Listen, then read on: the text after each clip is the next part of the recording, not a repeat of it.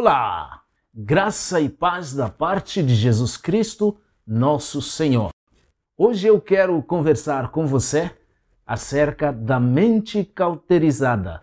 Hebreus capítulo 3, versículo de número 12, que nos diz o seguinte: Cuidado, irmãos, para que nenhum de vocês tenha coração perverso e incrédulo que se afaste do Deus vivo.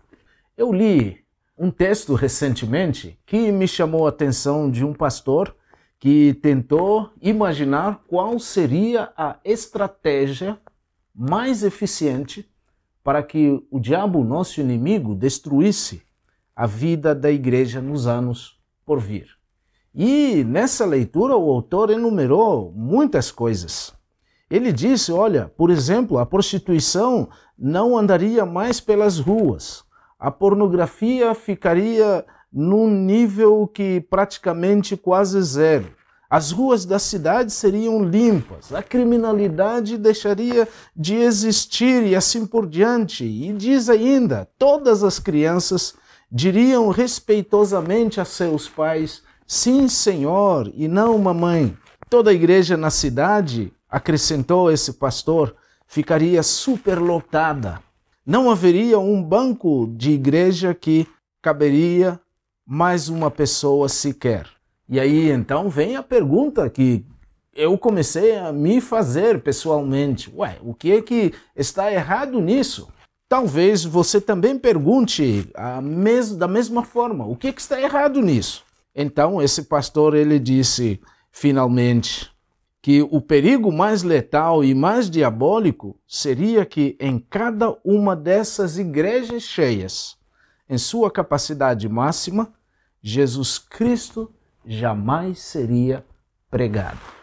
É, esse conceito da mente cauterizada é algo que deve trabalhar a nossa compreensão e a nossa preocupação também, porque, queridos, estude, por exemplo, a vida dos fiéis. Pensemos em Noé.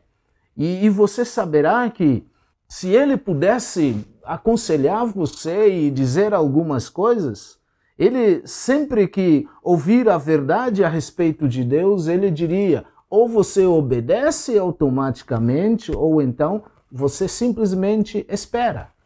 E se você optar por esperar, você descobrirá que a próxima vez que ouvir o recado de Deus, você vai se dedicar menos ainda e você vai esperar muito mais ainda. E dessa forma, você deixará de ser afetado e tocado pela palavra de Deus, uma vez que você acostumou a deixar a vontade de Deus e os princípios da palavra de Deus de lado. Você se acostuma, você passa a ter o que nós chamamos de mente cauterizada. Queridos, nesse sentido, o cuidado para você e também para a minha vida é que ao primeiro apelo da palavra de Deus, não esperemos, que obedeçamos. Que Deus te abençoe. Amém. Lembre que no final desta apresentação você deve clicar o seu like para que o nosso canal ah, seja impulsionado. Ao mesmo momento, pedimos respeitosamente, se você ainda não está inscrito no nosso canal, então se inscreva e também clique no sininho, porque assim você será notificado cada vez que nós tivermos uma outra produção. Que Deus te abençoe. Amém.